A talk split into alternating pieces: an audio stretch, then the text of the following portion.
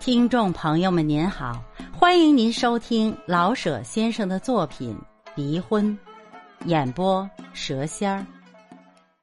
第七十六集。张大哥走了不到五分钟，进来一男一女，开开老李的屋门，便往里走。老李刚要脱下袜子和汗衫，不动，不动。那个男的看见老李四下找汗衫。千万别动，同志！马克同，马克思的弟弟，这是他介绍那位女的，高同志与马同志同居。记得这屋是马同志的，同志，你为何在此呢？老李愣了。马同志提个皮包，高同志提个小竹篮一起放在地上。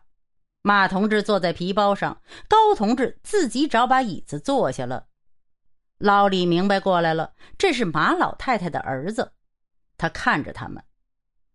马同志也就三十多岁，身龄不高，穿着黄短裤、翻领短袖衬衫、白帆布鞋，脸上神气十足，一条眉毛挑着天，一条眉毛指着地，一只眼睛望着莫斯科。另一只眼睛撩着罗马，鼻孔用力的撑着，像跑欢了的马那样撑着，嘴顺势向上兜着，似乎老对自己发笑，而心了说：“哼，你看我。”高同志也就三十多岁，身龄不高，光脚，穿着大扁白鞋，上身除了件短袖白下布衫大概没什么别的东西。露着一身的黑肉，脸上五官俱全，嘴特别的大，不但有精神，皱着眉，似乎是有点头疼。丁二爷、李太太、玲英都来参观，把两位同志围得风雨不透。马同志顺手把丁二爷的芭蕉扇夺过去扇着，高同志拿起桌上的一个青苹果，张大哥刚送来的，刚要往嘴里放。贝英一把抢了过去，看这个小布尔乔呀！马克同指着英说：“世界还没多的希望。”李太太看丈夫不言语，挂了气儿。我说：“你们俩是干什么的呀？”我俩是同志，你们是干嘛的？马同志反驳。李太太回答不出来，有心想给他一个巴掌，又不肯下手。这时候，屋门开了，马老太太进来了。快走上咱们屋去，马同志。马克同站起来，拉住老太太的手：“就在这儿吧，这儿还凉快点儿。”马老太太的泪儿在眼里转，用力的支撑着。这是李先生的屋子。然后向老李。李先生，甭跟他计较，他就是这么个疯疯癫癫的。走。他朝着高同志，你也走。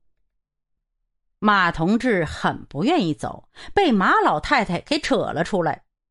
丁二爷给提着皮箱，高同志皱着眉也跟了出来。老李看见马少奶奶站在台阶前。毒花花的太阳晒在他的脸上，没有一点血色。大家谁也没吃午饭，只喝了些绿豆汤。老李把感情似乎由汗中发泄出来，一声不吭，一个劲儿的流汗。他的耳朵专听着东屋，东屋一声也没有。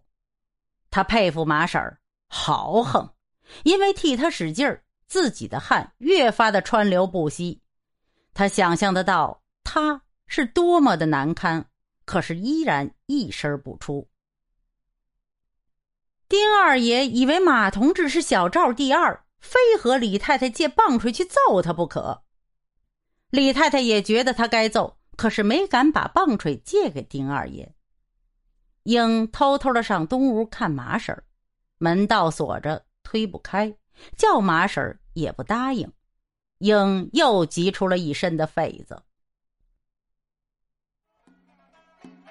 各位亲爱的朋友，我是主播蛇仙儿，老舍先生的作品《离婚》，很快就要播讲完了。